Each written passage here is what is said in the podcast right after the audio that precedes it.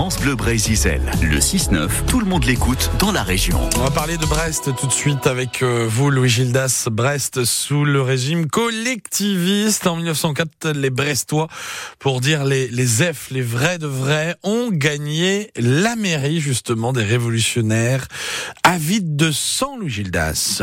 Brest sous le régime collectiviste, c'est ainsi que Louis Coudurier, directeur de la Dépêche de Brest, ancêtre du télégramme, annonce à ses lecteurs la victoire de la liste de gauche aux élections municipales de mai 1904. Les rouges ont pris la mairie. C'est la panique chez les bourgeois brestois. Coudurier et son journal ont choisi leur camp, la droite.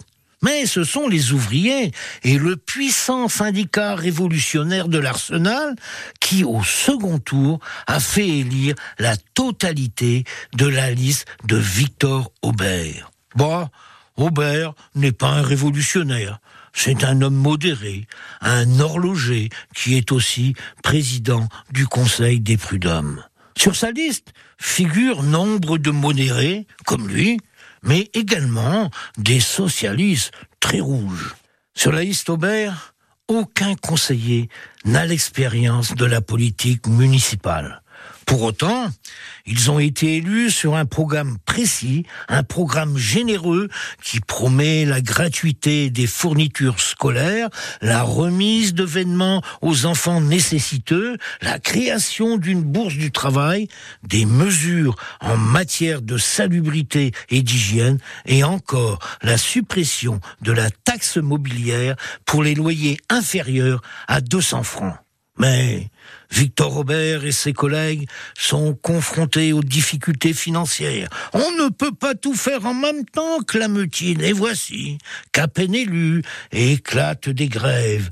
Les ouvriers veulent l'application du programme et des augmentations de salaire. Et puis, il y a le quotidien La Dépêche de Louis Coudurier qui s'applique à créer la division au sein de l'équipe municipale.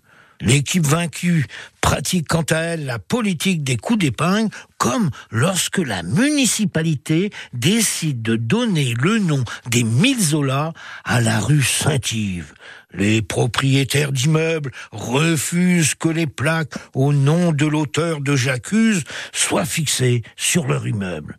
C'est une opposition violente entre les quartiers ouvriers et les quartiers bourgeois du centre-ville. En fin de compte, les socialistes perdent les législatives de 1906, perdent aussi les municipales en 1908, mais reviendront aux affaires en 1912 et le socialiste Émile Good sera élu député de 1911 à 1940. Merci beaucoup Louis Gildas pour ces souvenirs brestois à retrouver sur francebleu.fr Brésil.